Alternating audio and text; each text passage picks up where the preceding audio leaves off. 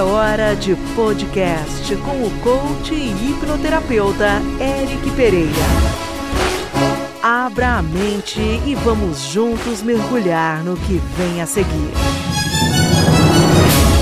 Olá, aqui é o Eric e esse é mais um podcast com a intenção de fazer você pensar, levar você para uma reflexão um bocadinho mais profundo e quem sabe provocar aí dentro uma transformação.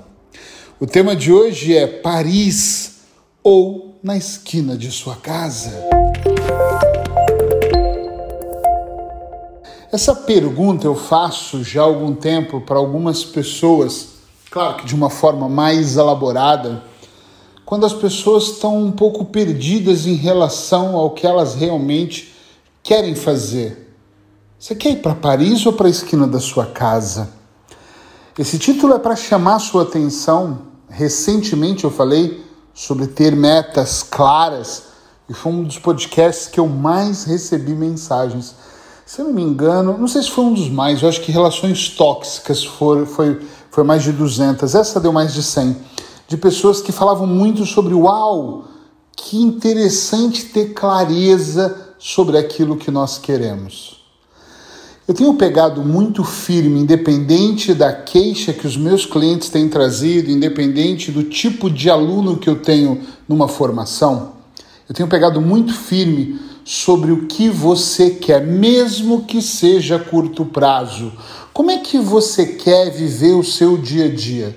Como é que você quer viver de propósito? Eu já contei essa história o ano passado e vou contar de novo aqui.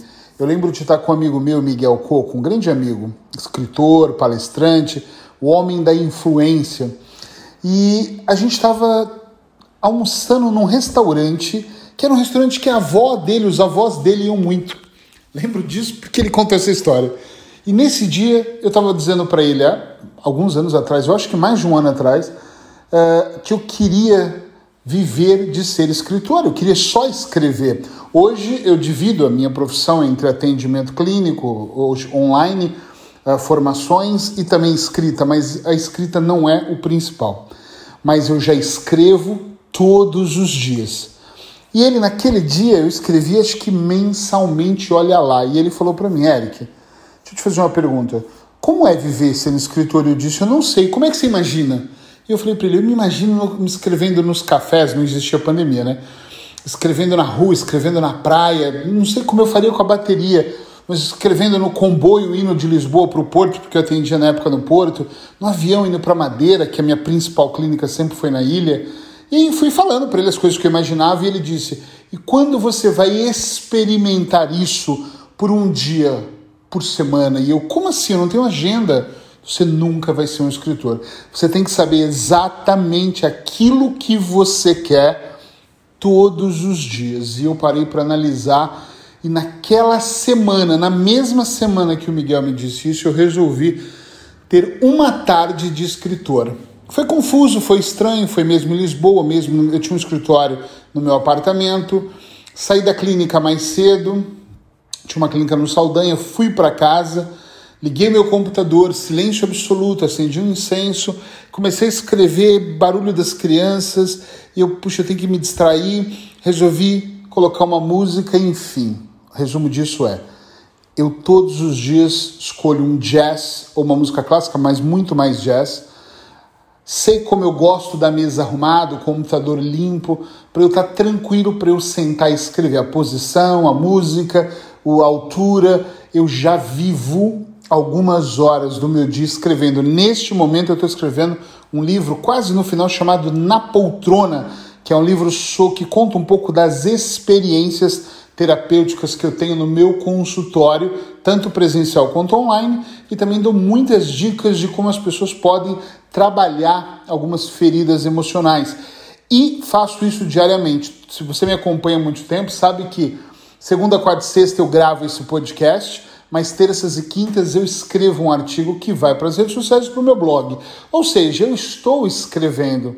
Então, diariamente eu escrevo. Ou eu estou escrevendo livro, ou eu estou escrevendo artigos, ou eu estou escrevendo conteúdo que vai para os meus alunos. Então, eu estou em constante um, constante ritmo, né? Fazendo exatamente aquilo que eu gostaria de fazer para sempre. Então eu defini se eu quero estar em Paris ou na esquina da minha casa.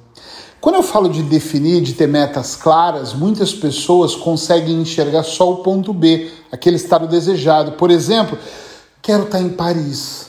Ok, e o que você vai fazer todos os dias para estar lá? Como você quer se posicionar diante da vida todos os dias em relação àquilo que você quer. Peço que você redobre a sua atenção aqui se você quer chegar em algum lugar. Redobra agora.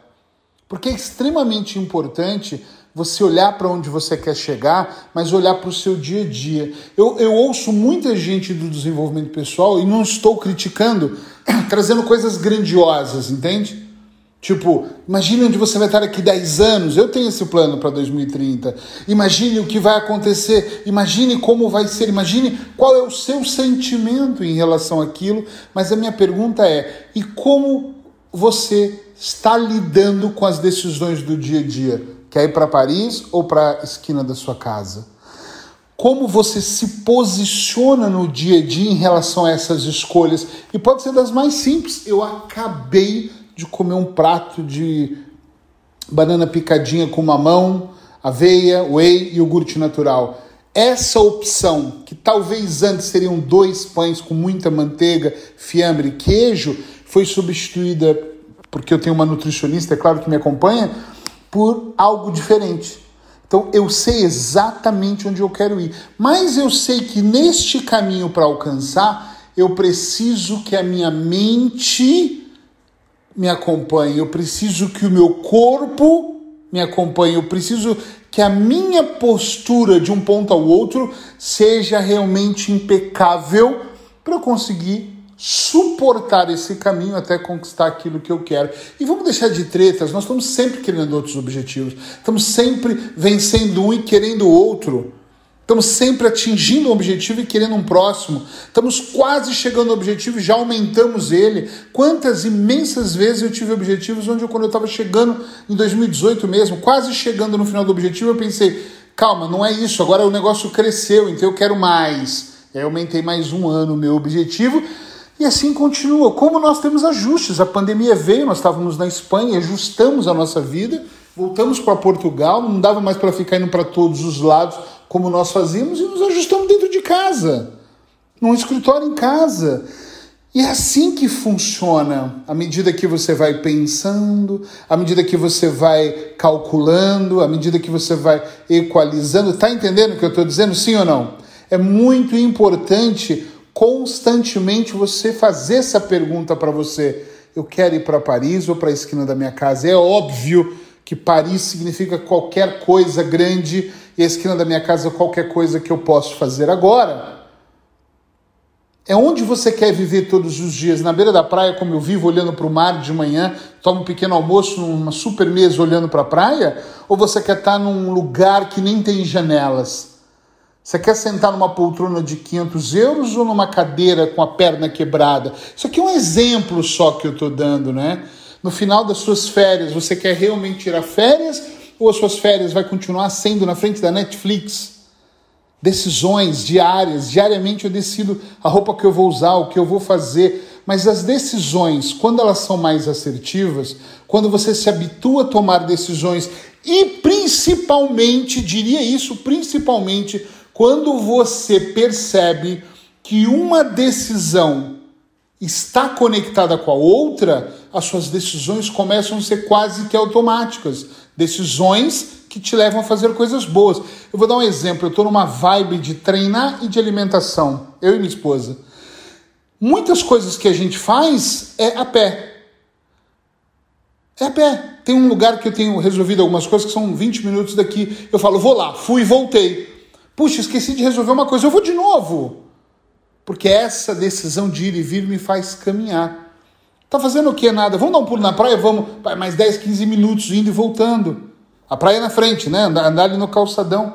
Essa diferença de escolhas, elas só acontecem da maneira certa, na minha opinião, quando você olha e você tem essa visão mais abrangente.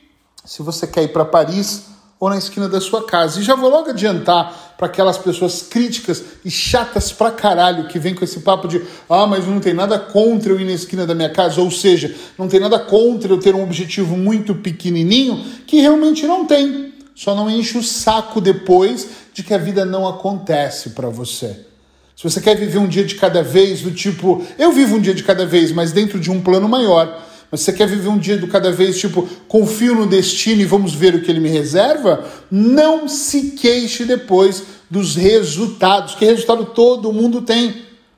Alguns têm medianos, outros têm extraordinários, outros têm resultados negativos, ou outros nem sabem, nem observam que têm resultados, porque infelizmente eles não têm a capacidade de olhar para o dia a dia e para as ações que têm.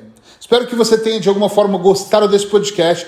Espero que ele possa somar e que você decida ir para Paris e que o seu Paris seja os seus melhores objetivos. Só sonhar não vai fazer você alcançar. Você tem que planejar, você tem que colocar em prática, você tem que seguir um plano, porque ou você constrói a sua estratégia, ou com certeza você vai estar inserido na estratégia de alguém.